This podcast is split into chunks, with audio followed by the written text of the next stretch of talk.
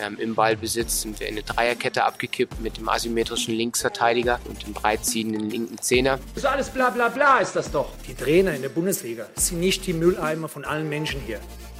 From Coach to Coach, der Fußballtrainer-Podcast. Niklas Süle, Emre Can, Eamon Barkok, Marvin Schwebe und viele, viele mehr. Die Liste der aktuellen Fußballprofis, die mein heutiger Gast trainiert hat, ist richtig, richtig lang.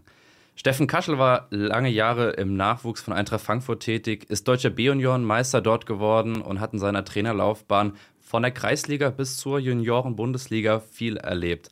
Heute frage ich ihn unter anderem, ob er damals schon bei den Spielern geahnt hat, dass sie Profi werden, ob Talentprognosen wirklich seriös sind und wann auch der richtige Moment für einen Wechsel in der Jugend ist. Herzlich willkommen bei From Coach to Coach, Steffen Kaschel. Hi, Gude.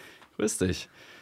Sag mal, ich habe ja eben die Spieler, auch nur ein paar Spieler davon vorgelesen. Musstest du dir irgendwann eigentlich mal eine Liste machen mit Spielern, äh, die es geschafft haben, Profi zu werden, die du mal trainiert hast, um da überhaupt noch den Überblick zu behalten? Nein, also im Endeffekt, ich, ich denke, wenn man im Fernsehen immer wieder mal den einen oder anderen sieht und auch die Entwicklung, äh, das muss ja nicht immer Bundesliga sein, vielleicht auch Regionalliga, wenn man das so ein bisschen beobachtet, ja, da kriege ich auch Gänsehaut, sage ich jetzt einfach mal. Die Jungs, da ist man stolz drauf. Und ja, der ein oder andere meldet sich dann auch immer mal. Und das ist einfach eine coole Sache. Die Entwicklung, ja, das geht mal bergauf, mal bergab. Der normale Wahnsinn. Ja, damit ihr mehr darüber erfahrt, wer Steffen überhaupt ist, fangen wir mit einem kleinen Fragen-Quickfire an. Und zwar, Steffen, kriegst du jetzt fünf schnelle Fragen von mir gestellt, versuchst sie schnell zu beantworten. Und ein oder andere äh, werde ich vielleicht noch eine Nachfrage stellen. Alles klar. Ja, Steffen, wie alt bist du denn? 43. Was machst du aktuell im Fußball? Ich bin sportlicher Leiter bei Rot-Weiß Waldorf im Jugendbereich und trainiere im Seniorenbereich äh, in der Kreisoberliga Frankfurt, Wiesbaden, Alemannia Nied. Okay. Mit welchem Ex-Spieler, der heute Profi ist, hast du noch den meisten Kontakt? Sunny Kittel Okay. HSV. Ja, ist seitdem er 14 Jahre alt ist, ein Spieler, den ich seitdem begleite und bis heute immer wieder noch den Kontakt habe und ja, einfach sehr, sehr stolz bin, wie er sich entwickelt hat. Was heißt Kontakt? Dann mal WhatsApp-Nachricht oder auch mal im Stadion besuchen? Genau, WhatsApp, Stadionbesuche und immer wieder mal ein Austausch.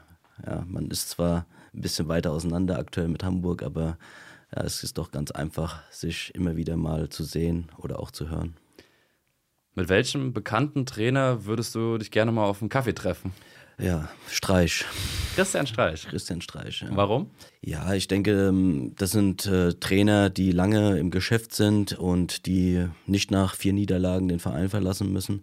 Das würde mich sehr interessieren. Dieses ja, Erfolgsrezept würde ich es mal nennen, wie der Umgang mit den Spielern, mal der harte Hund vielleicht und doch die Jungs, ich sag mal, es sind ja auch viele Talente, die er rausgebracht hat, wie er das schafft über die Jahre. Das wäre jemand, würde, wo ich mich sehr gerne unterhalten würde. Dann kommen wir zur letzten Frage. Wenn du dir eine Sache aussuchen könntest, was würdest du im deutschen Jugendfußball ändern wollen? vor allem im Leistungsbereich ähm, mehr Möglichkeiten der Spielpraxis. Das heißt, vielleicht nicht nur ein U19, sondern auch nach so einem U17-Jahrgang eine U18-Leistungsteammannschaft, sowie im Endeffekt auch im U16-Bereich ja die Nachwuchsleistungszentren da im Bereich ähm, Hessenliga, Regionalliga spielen, sodass äh, die jüngeren Jahrgänge auch die Möglichkeit bekommen, sich zu entwickeln. Weil oftmals sind ja dann wirklich nur die Top-Top-Spieler gefragt und der eine oder andere bleibt dann auf der Strecke oder halt so eine Kooperation mit äh, kleineren Vereinen, wo dann äh, jüngere Jahrgänge dann in vielleicht zweithöchsten Spielklassen auch Spielpraxis bekommen. Also mir persönlich geht es da eher um diese Spielpraxis, dass die Jungs nicht auf der Strecke bleiben, weil das ist auch dann, sag ich mal, vielleicht eine Kopfsache irgendwann für die Jungs und ja, vielleicht ein Rückschritt. Ja, weil viel einfach auch von dem Spiel am Wochenende dann noch abhängt. Ne? Ja.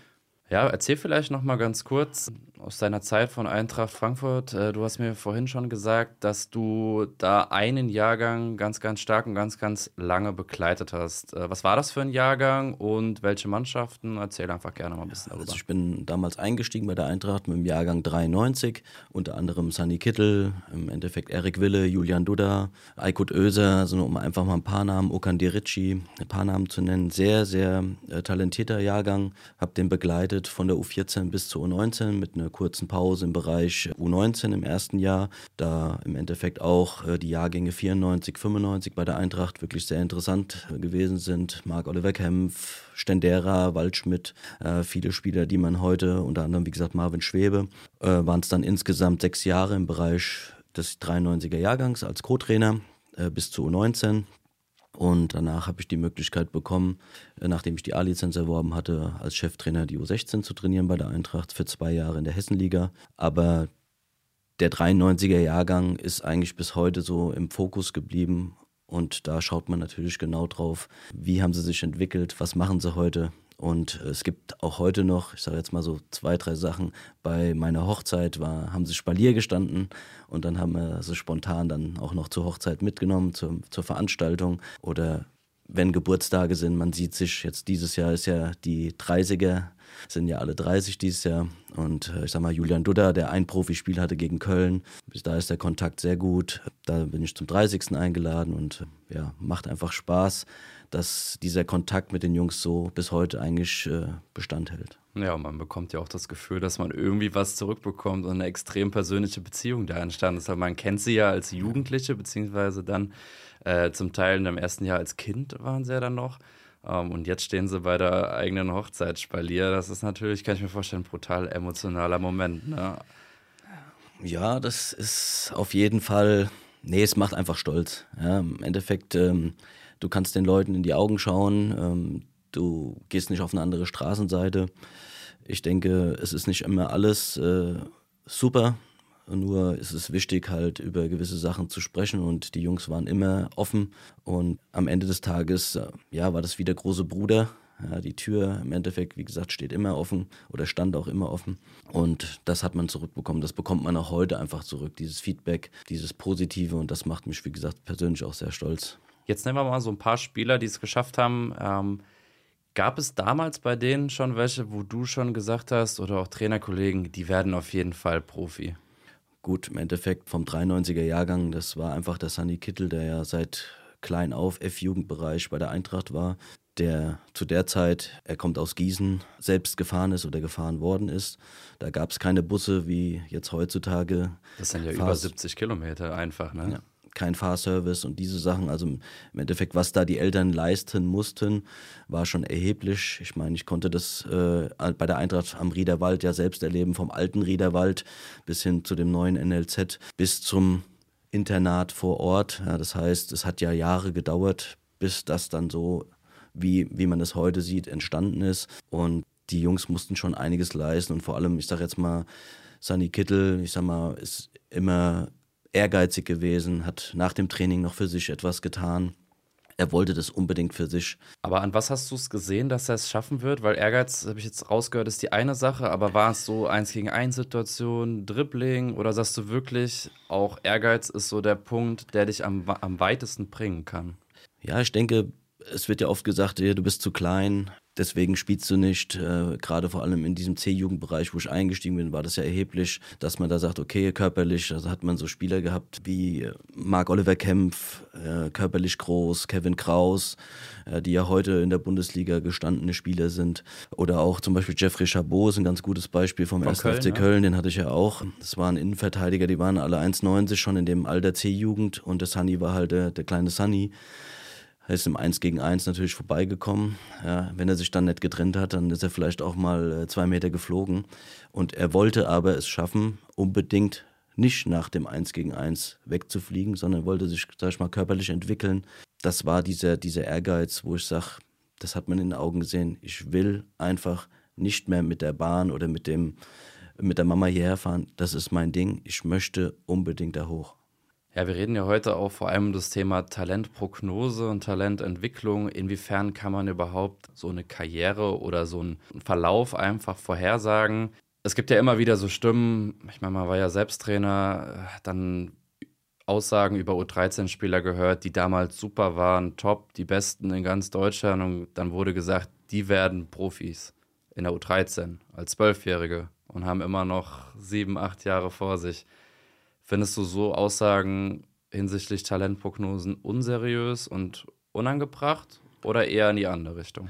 Es ist nicht einfach. Also ich denke, es wird ja so oder so alles immer früher und jünger. Im Endeffekt, wenn du heute im E-Jugendbereich schon äh, Scouts ohne Ende hast, ja. Für, ich bleibe einfach bei der Meinung, dass die Entwicklung immens wichtig ist. Und ohne Unterstützung. Das heißt im Endeffekt, ob das jetzt die Eltern sind oder ich sag mal, wie gesagt, früh sind es ja auch Berater. Da kommt es ja dann auch immer drauf an, ist der wirklich nur scharf auf vielleicht auf die Kohle oder ist ihm wichtig das Ganze drumherum. Ich nenne mir jetzt mal das Thema Schule. Äh, Im Endeffekt wird ja da auch viel bei großen Vereinen gemacht. Ja, und äh, ich denke, es ist nicht nur wichtig, die Entwicklung auf dem Platz, sondern drumherum auch, weil es gibt viele, die es dann auf einmal vielleicht nicht schaffen, die dann wieder keinen Schulabschluss haben oder was auch immer und am Ende des Tages äh, alles auf eine Karte. Deswegen finde ich das persönlich, wenn das zu jung ist, wie gesagt, eher unterstützend. Ja, ist schwierig, weil wenn du nicht mehr gut bist, bist du nicht mehr gefragt. Und das sind aus meiner Sicht äh, wichtige Punkte, weil es gibt immer diese Höhen und Tiefen und die hast du ja in, in, den, in den Ligen oder in den Mannschaften auch. Du kannst vielleicht in der Saison, wo wir deutscher Meister geworden sind mit der Eintracht, wir haben kaum Spiele verloren. Aber das war dann nicht nur elf Mann. Ja, das ist im Endeffekt äh, der Alex Schur, das ist so auch mein Mentor in diese Richtung. Dem war es wichtig, 16, 17, 18 Mann. Der Kader war immens wichtig, es fällt jemand aus. Du bist immer ersetzbar. Jeder ist ersetzbar. Und äh, je jünger, desto mehr ist man ersetzbar, weil der Markt ist einfach so schnelllebig, dass man sagt, okay, dann gibt es vielleicht doch wieder den größeren, oder den schnelleren oder wie auch immer. Und deswegen finde ich es recht früh mit 13 zu sagen, da wird jemand Profi. Talent, glaube ich, haben viele. Und daran, ich denke, ist ja auch so ein bisschen der Trainer oder auch die, der Co-Trainer, so diesen Weg, die zu begleiten. Und deswegen spreche ich da einfach von diesem 93er-Jahrgang. Ja, man begleitet die und konnte, se konnte sehen, wer im Endeffekt Schule, Fußball gut äh, hinbekommen hat und am Ende des Tages, ich sage jetzt mal, lange Jahre in diesem Bereich durchhält, weil das schaffen nicht viele. Und du hast es eben angesprochen, es gibt halt nicht immer nur den steilen Verlauf in der Karriere nach oben, sondern ich glaube, das hat ja jeder schon erlebt, dass es einfach Hochs und Tiefs gibt und dafür kann man manchmal gar nichts. Also ich habe das beste Beispiel in meiner Zeit ähm, bei Mainz 5 in der U13 als Co-Trainer erlebt. Da war auch ein Spieler, ähm, der war im Vorjahr wirklich top, ist aber dann brutal ins Wachsen gekommen und koordinativ hat dann in dem U13-Jahr wenig zusammengepasst und ähm, dementsprechend war die Leistung auch schwieriger und entnervt gewesen. Und wenn vorher vielleicht in dem Jahr schon viele gesagt haben, boah, Topspieler und und und, ähm, waren diejenigen wahrscheinlich äh, dann auch die, die in dem U13-Jahr gesagt haben, oh, nee, das sieht schwierig mit der Prognose aus. Und deshalb finde ich persönlich sowas sehr unseriös, weil wenn man sich das auch anschaut, es ist ja schon schwer bei einem B-Jugendspieler das schon vorher zu sagen, weil Klar, es ist einfacher, die Leute sind dann auch eher ausgewachsen in der B-Jugend, gehen ja dann auch ins Breitenwachstum, legen extrem an Kraft zu. Aber dementsprechend kommt es da ja auch ein bisschen auf Fantasie an, ne? Weil wenn du sagst, okay, ich nehme jetzt eine U15, da hast du ja einen Spieler, der ist schon 1,90, du hast jetzt eben den Innenverteidiger von Köln, Jeffrey Chabot, angesprochen. Äh, der war damals schon so groß und dann hast du einen Sonny Kittel, der äh, 40 Zentimeter kleiner war. Ne? Und der natürlich auch brutal frustriert ist, wenn er dann die 1 gegen 1 Duelle verliert, weil er weiß, hey, eigentlich habe ich gar keine Chance. Aber als Trainer bzw. als Planer in einem Verein muss ich sowas ja im Blick behalten, weil ich weiß, diese Größenunterschiede, die werden sich ja etwas geringer. Klar, jetzt wird der Sonny Kittler nicht mehr die 1,90 erreicht, aber am Ende von der Größe her sind die zwei Jahre später ein bisschen eher auf demselben Level.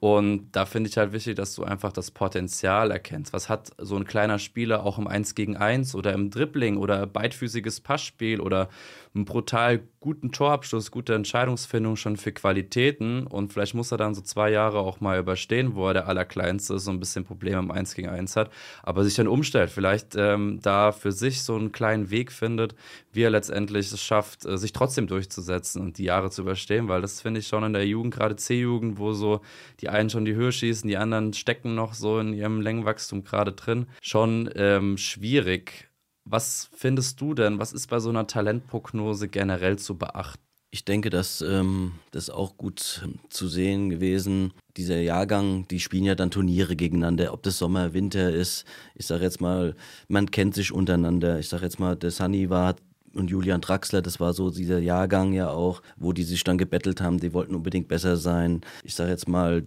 Da Costa jetzt zum Beispiel, das war im Endeffekt auch im U17-Finale gegen Leverkusen, äh, so ein Spieler, der immer und on top war und das, die Jungs, das war so für die wichtig. Die wollten ja nicht schlechter werden und das war so ein bisschen vielleicht auch, ich muss noch ein bisschen was mehr machen, um das Level halten zu können. Und wie gesagt, ich glaube, da gibt es wie überall einfach den Unterschied. Der eine wollte das bisschen mehr und der andere war damit zufrieden. Das ist wie in der Schule.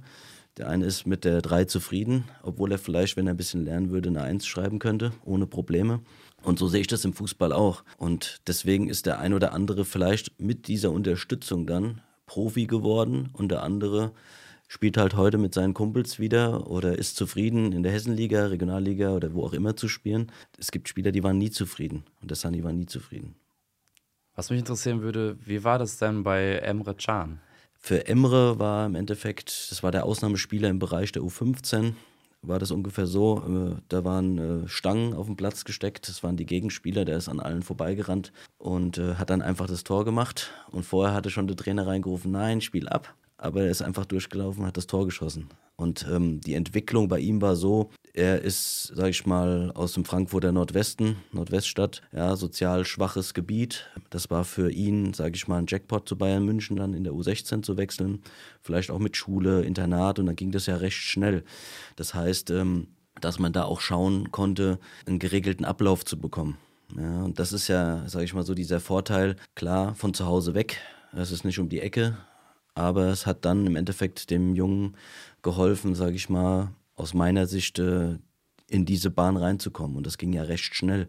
Aus der U15 Eintracht, vielleicht drei Monate bei der U16 Bayern, dann direkt U17 Nationalspieler und dann eigentlich so alles übersprungen. Das ist auch immer jemand gewesen zu der Zeit, wo er dann bei Bayer Leverkusen gespielt hat, vor dem Wechsel nach Liverpool. Da war ich U16-Trainer äh, zu der Zeit und die Jungs waren die Balljungen im Stadion und dann hat man so ja, ihn wiedergesehen und er kommt nach dem Spiel auf einen zu, sagt so, überragend dich zu sehen. Alle wollten auf dem Platz das Trikot und dann gibt er einem so das Trikot. Ja, das äh, im Endeffekt, ähm, da überlegt man sich dann schon, die Jungs vergessen einen zwar schon irgendwo, weil sie natürlich andere Wege einschlagen, aber. Nie so ganz, ne? Ja, aber das war wirklich eine, eine schöne Erfahrung zu sehen, auch Nico Schulz, ja, das ist ja auch so ein Jahrgang Hertha BSC jahrelang und so diese Turniere und ihn dann zu sehen, da hat er bei Gladbach gespielt, dann kam er, hey Steffen und ähm, das ist einfach ganz cool. Eigentlich hat man mit den Jungs nur den Kontakt bei den Turnieren und hat gegen sie gespielt, aber man baut trotzdem irgendwo so eine Bindung auf und das ist einfach eine coole Erfahrung. Ja, ja das zeigt, dass gewisse Charaktere einfach so real geblieben sind äh, und einen dann, obwohl sie einen kennen, nicht ignorieren in dem Fall, weil ich meine, die kennen ja so viele Gesichter einfach nur vom flüchtigen Sehen in dem Business. Ähm, aber ich glaube, das ist ja auch das, was das Besondere am Trainerdasein ist, oder? Das sind die Momente, wo man sagt, hey, das alles hier, die ganze Zeit, die man da investiert, das lohnt sich extrem, ne? Ja, wie gesagt, ich, ich diese Erfahrung, die nimmt mir keiner. Im Endeffekt, äh, aber die Erfahrung, äh, wie ich groß geworden bin als Trainer, Kinder von der Straße zu holen im Frankfurter Westen, äh, Frankfurt-Griesheim, da hieß es immer nur äh, die Asozialen. Aber wir haben die Jungs eingefangen. Ja, auch da sind Talente groß geworden, aber man hat sie an die Hand genommen. Man hat denen geholfen, vielleicht am Ende einen Ausbildungsplatz zu bekommen. Und die waren sehr stolz. Und da ist es im Endeffekt aber auch, das ist auch wie, die sind vielleicht kein Fußballprofi geworden, aber haben es geschafft, aus dem sozial Schwachen ein normales äh, Leben zu führen danach. Und deswegen sage ich, es ist es ist alles sehr schön, die Erfahrung ist top. Nur ich denke, man muss immer wissen und sollte nie vergessen, wo man herkommt.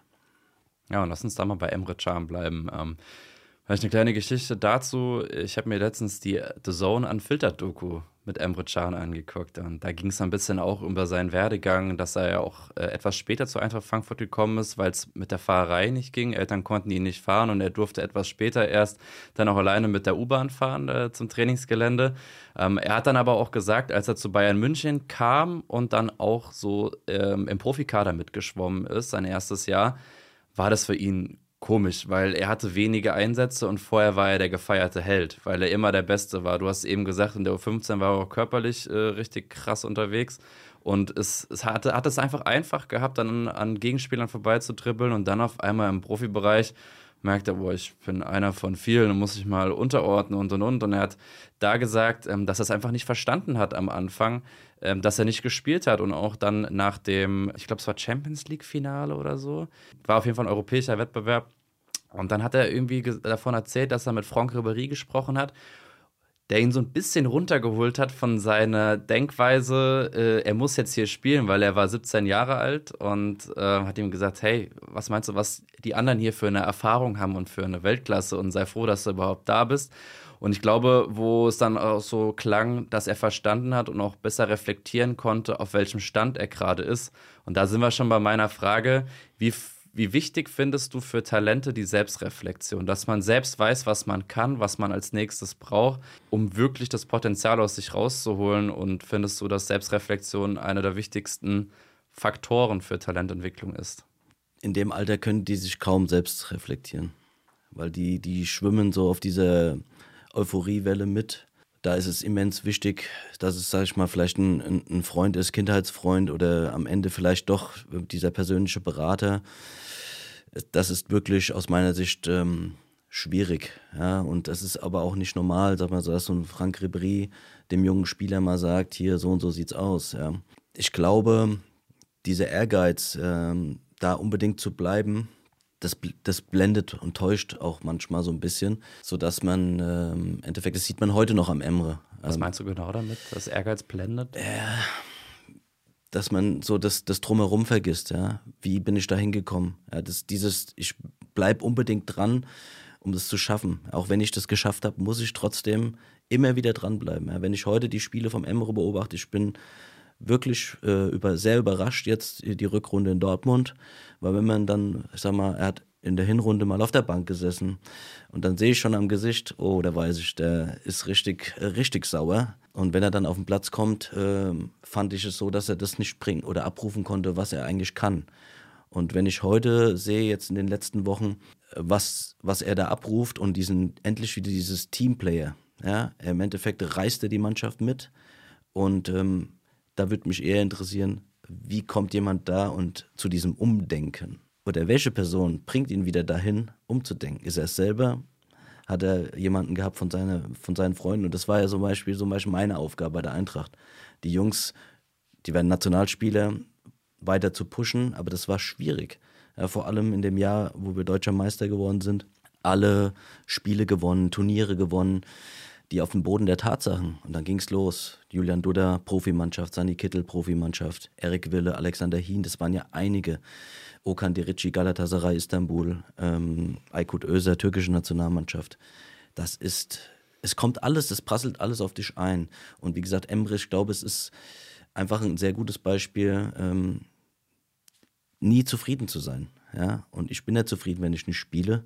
Ja? Und aber mal selber zu reflektieren, warum ist es vielleicht so? Und ähm, da war dann der Steffen, sage ich mal, ein Ansprechpartner und hat dann gesagt, okay, ich sehe es vielleicht so.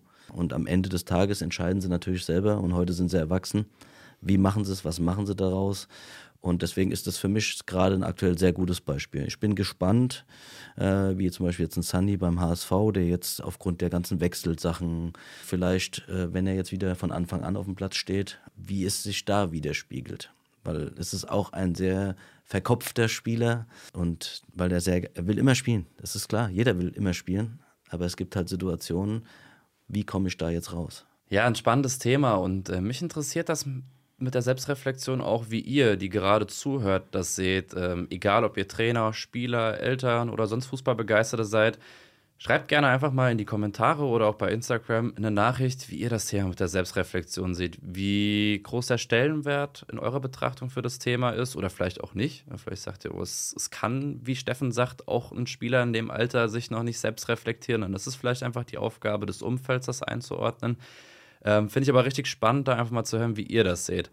Steffen, lass uns zum Ende der Folge nochmal darüber sprechen. Ähm, zu einem Jugendspieler, der ein gewisses Niveau erreicht hat, gehören ja auch dann irgendwann Wechsel. So sei es der Verein vom Kreisligaverein zu einem Verbandsligisten oder dann von diesem Zwischenverein in ein Nachwuchsleistungszentrum.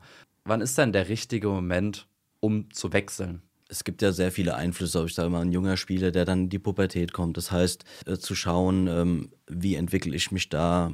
Im Endeffekt, das hat ja nicht nur mit dem Körperlichen zu tun, sondern auch, ich sage jetzt mal vor allem, es wird ja immer mehr. Das Ganze wird die Trainingseinheiten, die Intensitäten werden mehr, das umzusetzen. Das heißt, ein Spieler, der vielleicht aus dem kleinen Verein kommt, ihn heranzuführen, die Möglichkeit zu geben, so machen wir das jetzt bei Rot-Weiß Waldorf auch. Für uns ist es wichtig, dass wir den Spielern eine Perspektive erstmal aufzeigen im Verein, in dem kleinen, in Anführungsstrichen Dorfverein.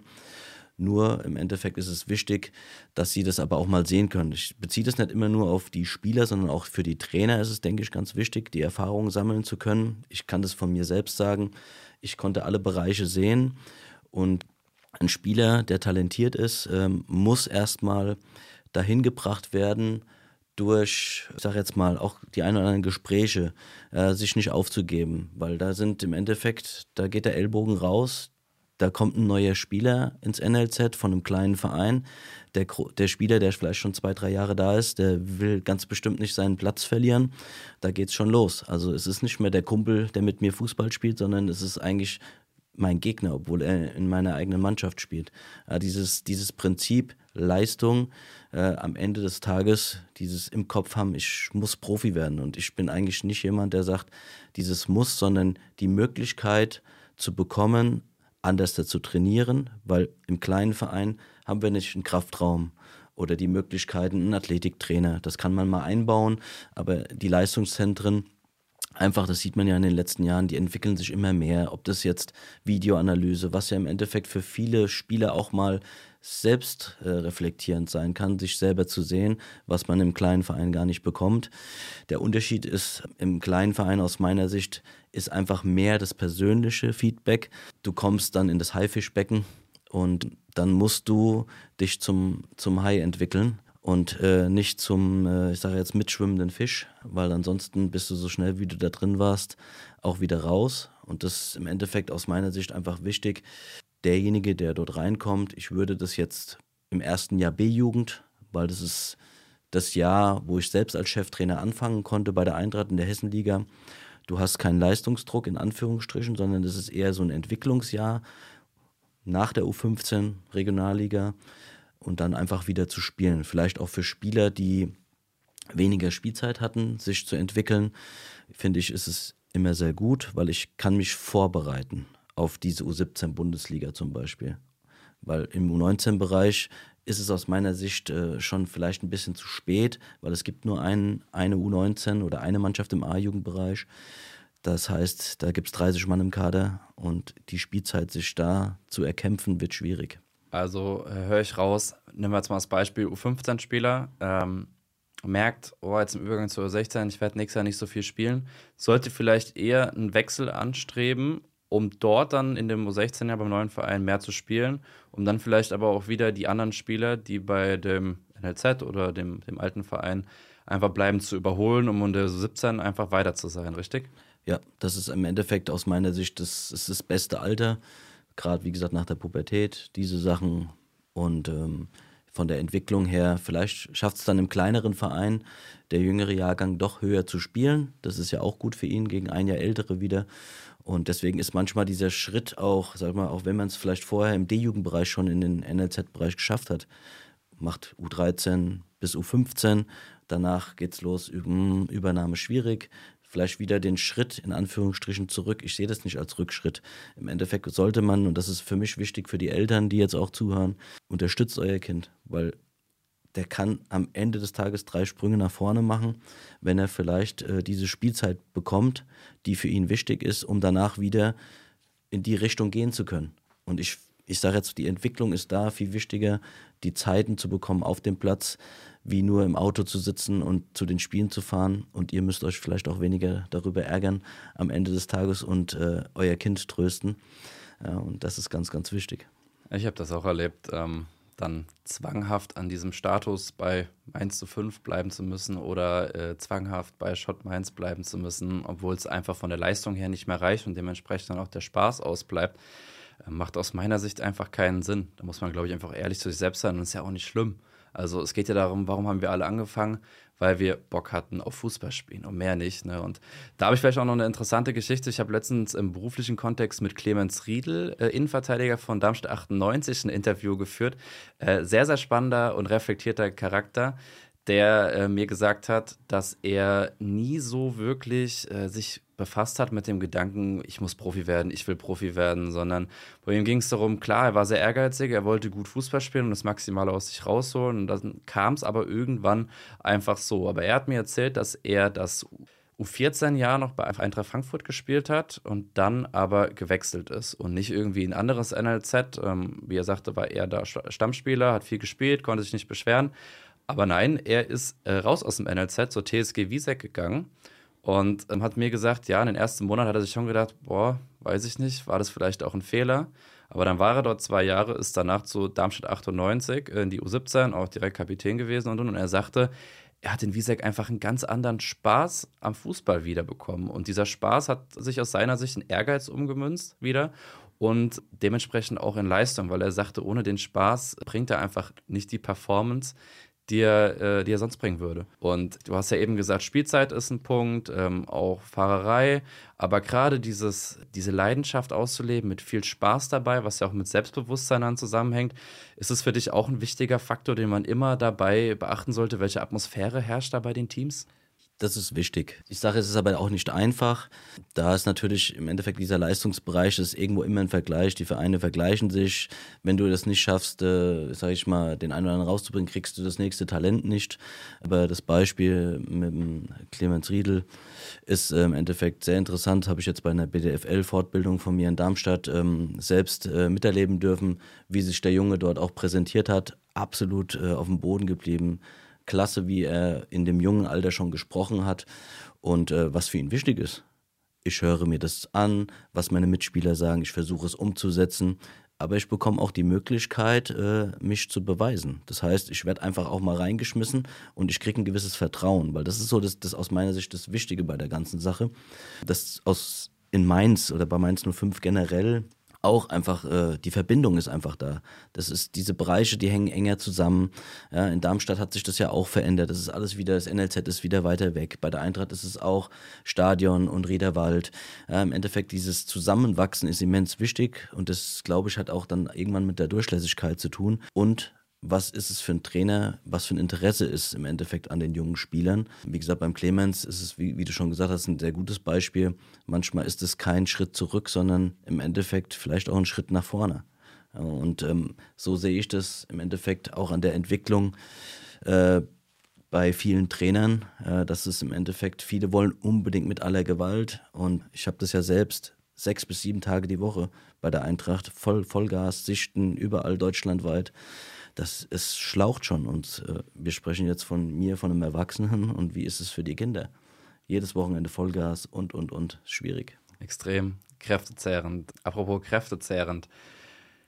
Jetzt am Ende der Folge, auch als Überleitung schon zum nächsten Thema für die nächste Folge, äh, die Frage, wer hat denn von den Spielern her, weil er der krasseste Charakter war, schon so an deinen Nerven gezerrt? Das war dieser, dieser Jahrgang 93 der war ja schon im Bereich der U15, ähm, sage ich mal, immer unter den Tops. Im U17-Bereich mit der deutschen Meisterschaft ist es halt auch schon, sind viele Charaktere gewesen, äh, die auf dem Weg dorthin, ich sag mal, Luis Gonsalves, der heute auch in der Hessenliga noch spielt, ähm, als Kapitän der U17, war ein Spieler, der auch äh, gegenüber den Trainern mal gesagt hat, das fand er nicht gut. Im Endeffekt das hört man ja nicht sehr oft, dass auch die Spieler mal ihre Meinung sagen. Dann gab es auch äh, Spieler, die dann den Verein äh, Top-Spieler, Florian Hartherz, Murat Bilderitschi, die dann nach Wolfsburg gegangen sind, oder Patrick Schor nach Hoffenheim, die Führungsspieler waren, aber von den Charakteren her einfach ja dann nicht mehr damit zufrieden waren. Die wollten dann in andere Gefilde, möchte ich mich jetzt mal so ausdrücken. Und äh, so ein Luis Gonsalves, der ist, sag ich mal, dieses, dieser Führungsspieler und ein Charaktere, wo man sagt, okay, ich muss hier nicht meinen Mund halten, ich kann auch meine Meinung sagen. Der dann im Endeffekt, das war so die Gießener Connection, Luis Gonsalves, Okan Dirici und Sunny Kittel, die sich dann immer noch gebettelt haben. Der eine wollte besser sein wie der andere. Und ähm, aber irgendwo sind da trotzdem irgendwie Freundschaften entstanden. Ich würde das nicht als negativ bezeichnen. Auch, sag ich mal, diese wie soll man sagen, mal in eine andere Richtung zu gehen. Ja, etwas zu machen, wo vielleicht der Trainer oder vielleicht auch die Eltern nicht unbedingt damit rechnen, weil am Ende des Tages entscheidet der Luis Gonsalves die deutsche Meisterschaft und er ist aufgrund der Verletzung kein Profi geworden. Aber er hat trotzdem weitergemacht, hat einen guten Schulabschluss, eine gute Ausbildung und, und, und. Also hat im Endeffekt auf dem Weg äh, auch viel erreicht. Dann hatten wir im Endeffekt mit dem Erik Wille, der ja auch bei der Eintracht als einer der wenigen wieder Alexander Hien äh, Profiverträge bekommen haben. Das waren stille, aber das waren so die Frankfurter Buben. Äh, Erik Wille ist auch wie Sunny seit der F- oder E-Jugend bei der Eintracht gewesen. Ja, da habe ich rausgehört, dass es einfach super verschiedene Charaktere auch gibt. Und darum wird es auch in der nächsten Folge gehen, äh, bei der auch Steffens Stimme wieder hören wird, nämlich darum, wie gehe ich als Trainer mit den unterschiedlichsten Charakteren um? Von introvertiert versus extrovertiert oder früh entwickelt versus spät entwickelt. Worauf kommt es da an? Worauf muss ich achten? Und all das werdet ihr in der nächsten Folge hören. Für diese Folge, Thema Talententwicklung und Talentprognose, sind wir am Ende angelangt. Danke fürs Zuhören. Wenn es euch gefallen hat, gebt gerne eine Bewertung bei Spotify, folgt dem Kanal und guckt mal bei Instagram bei From Coach to Coach vorbei. Bis zur nächsten Folge. Alles Gute. Macht's gut. Ciao, ciao.